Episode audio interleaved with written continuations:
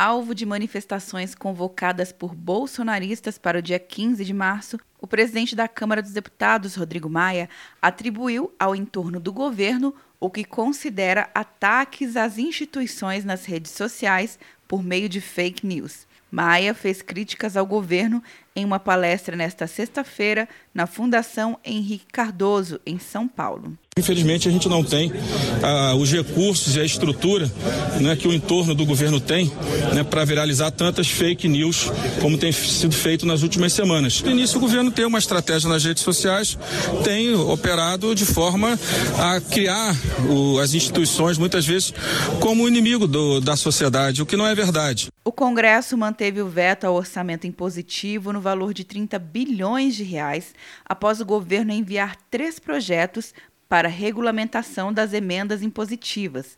De acordo com o ministro da Economia Paulo Guedes, houve uma disputa legítima pelo orçamento. Implementando as reformas, eles abrem esse espaço no orçamento e entram. Então, o que houve foi simplesmente o seguinte: uma disputa legítima em torno de orçamentos, onde o acordo final, na verdade, o entendimento final é o seguinte: tudo bem, esse espaço é seu, mas, por favor, regulamente o orçamento impositivo. Mostre como é que nós vamos trabalhar juntos e qual é a parte do orçamento que nós constitucionalmente temos direito a exercer.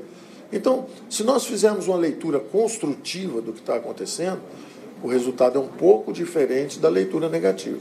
Mesmo após o recuo do Congresso, grupos aliados ao governo Bolsonaro mantiveram a manifestação, convocada após o chefe de gabinete da Segurança Institucional, general Heleno, acusar o parlamento de chantagear o executivo.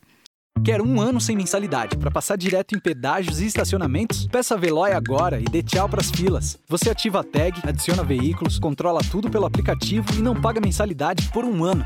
É por tempo limitado. Não perca. Veloy. Piscou, passou. De Brasília, Luciana Castro.